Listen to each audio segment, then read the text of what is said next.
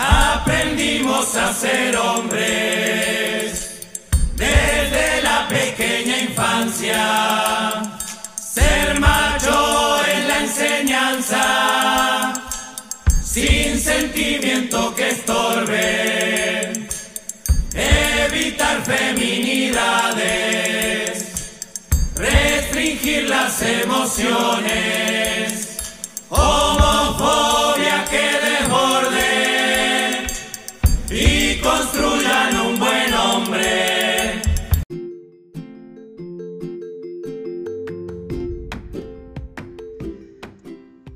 todos, una vez más nos encontramos en este, nuestro lugar en el mundo, Contacto Arcoiris, el programa de la radio desde el conurbano, cuya vocación es incluir todas las voces y experiencias. Esperamos que estén muy bien en este momento tan particular en que sentimos que probablemente empecemos a dejar atrás la pandemia. En el día de hoy recibimos a Franco, docente que se desempeña en tercer año de secundaria en una escuela pública de la zona oeste del conurbano bonaerense. Franco nos trae el relato de una situación vivida por varios de los varones del curso, quienes en promedio tienen 15 años de edad, diferentes historias de vida y coinciden en reproducir ciertos estereotipos de género que se traducen en miradas desaprobatorias y por ende discriminatorias de quienes se consideran diferentes o fuera de la norma.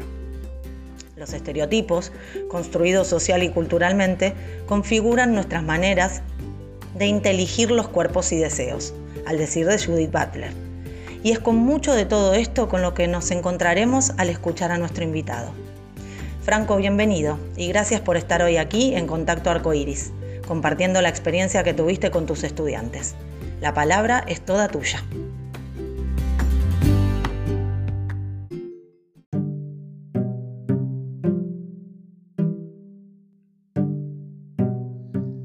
Ante todo, gracias por la invitación, muy contento de estar acá, espero que todos se encuentren muy bien.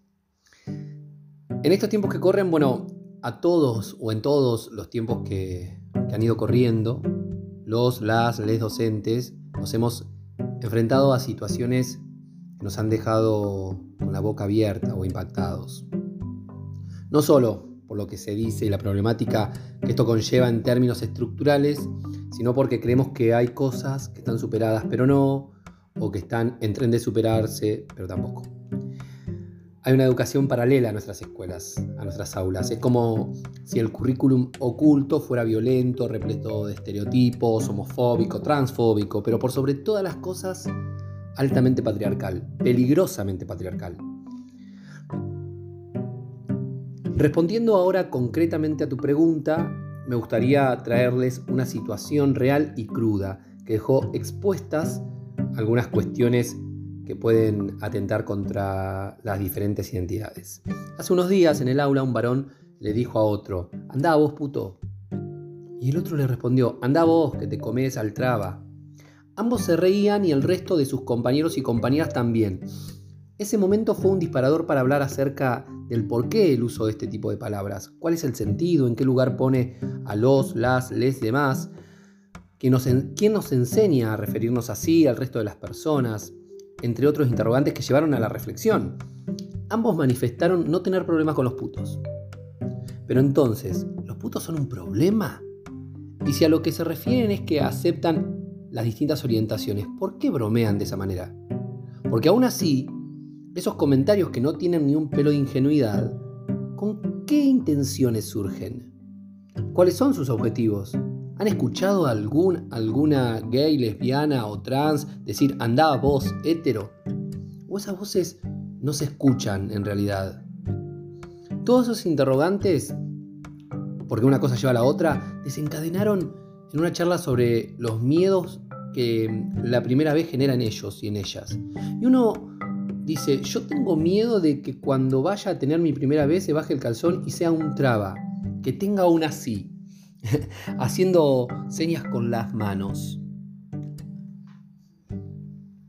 Habilitar la palabra, que la palabra circule en estos intersticios es muy necesario.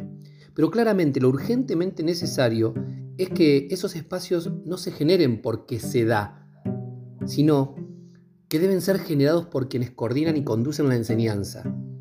Deben ser garantizados por estos actores y actrices.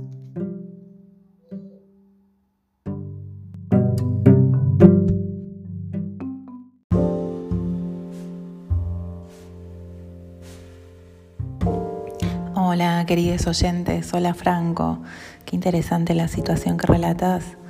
Creo que puede ser analizada desde dos conceptos, por un lado la heteronormatividad y por otro la homofobia. Como menciona López Louro, las identidades y las prácticas sexuales y de género están moldeadas, reguladas y normalizadas por el contexto social y cultural. A través de rituales y simbolismos, entre otros, definen qué deseos, atributos, características se corresponden con cada persona según su sexo género. En nuestra cultura, que es capitalista y patriarcal, la norma hace referencia al hombre blanco heterosexual de clase media, Cualquier persona o sujeto que no encaje con estas características va a ser visto y distinguido como el otro. Entonces, de esta forma, la mujer es representada como el segundo sexo y los gays y lesbianas son descritos como desviados de la norma heterosexual.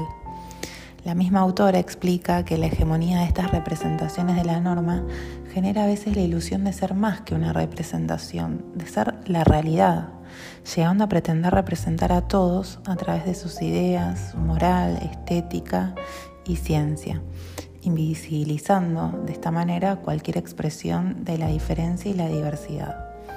Entonces quienes no se amolden van a ser conseguidos como anormales, desviados, incluso se los ha considerado enfermos, y surge así la homofobia lo curioso, destaca López Louro, es que esta aparente orientación natural es constantemente vigilada y controlada.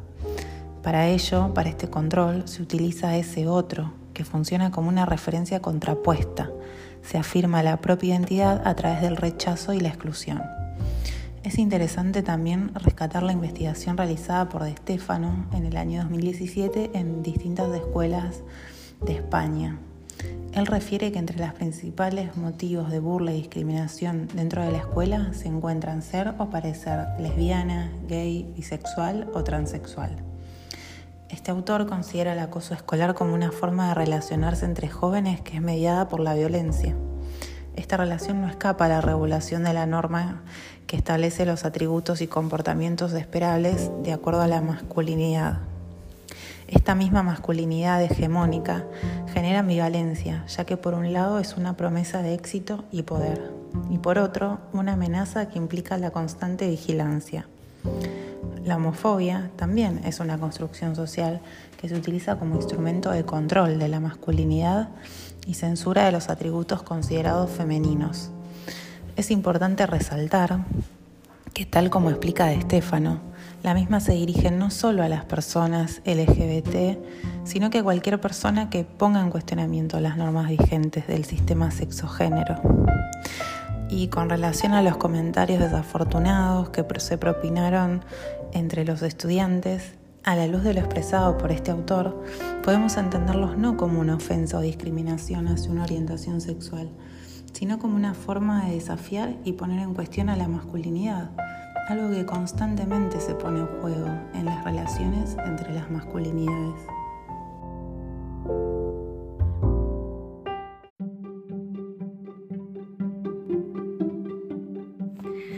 Hola, hola a todos, hola gente y un gusto franco. Destaco tu apropiada intervención durante la clase a raíz de una situación disruptiva que surgió en el aula. Espontáneamente pudiste habilitar el diálogo y reflexionar sobre la temática entre todos los alumnos. Esto permitió que los chiques expresaran sus preocupaciones, miedos, fantasías y las dudas que tienen respecto de la sexualidad. En este caso, hablaron de las inquietudes que tienen en relación al primer encuentro sexual. Esta situación demuestra que es muy importante que las instituciones escolares estén atentas a los temas de interés que se despliegan en las aulas de forma aleatoria, para así abordarlas adecuadamente y también brindar instancias de capacitación sobre la ESI destinadas a los y las docentes. Con él propone que pensar en las escuelas como uno de los sitios principales de formación de masculinidad parece ser un buen fundamento. Las escuelas pueden producir un efecto de género sin producir una diferencia de género, es decir, que existen muchas prácticas educativas que eliminan las diferencias de género. Según López Louro, en la escuela, por la afirmación o por el silenciamiento en los espacios reconocidos y públicos o en los rincones escondidos y privados, es ejercida una pedagogía de la sexualidad, legitimando determinadas identidades y prácticas sexuales, reprimiendo y marginando otras. Muchas otras instancias sociales, como los medios, la iglesia, la justicia, etc., también practican tal pedagogía, sea coincidiendo en la legitimación y negación de sujetos, sea produciendo discursos disonantes y contradictorios.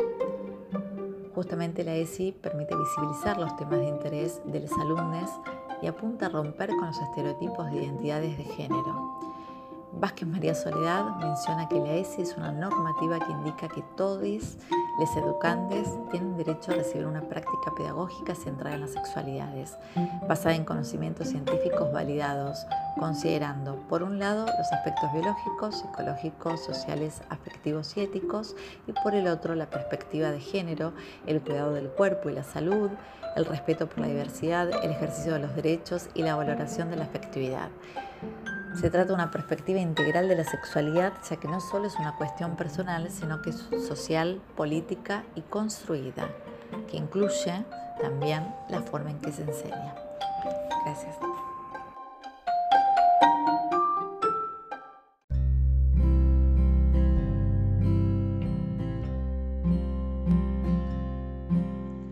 Sin duda, ya no hay más lugar para excusas acerca de la implementación de la ESI.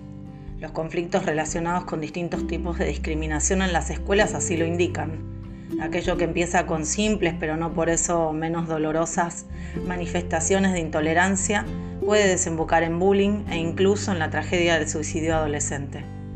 ¿Y qué más decir acerca de los abortos que niñas y jóvenes se ven obligadas a practicarse porque nadie, y principalmente el Estado encarnado o materializado en la escuela, estuvo ahí antes? ¿Antes para qué? Nada más y nada menos que para informar porque la educación sexual integral es el derecho que niñas y adolescentes tienen de ser informadas e informarse. Sin más, estimada audiencia, nos despedimos por el día de hoy. Esto ha sido Contacto Arcoiris, el programa de la radio desde el conurbano, cuya vocación ha sido, es y será incluir todas las voces y experiencias. Hasta nuestro próximo encuentro. Y así es aire.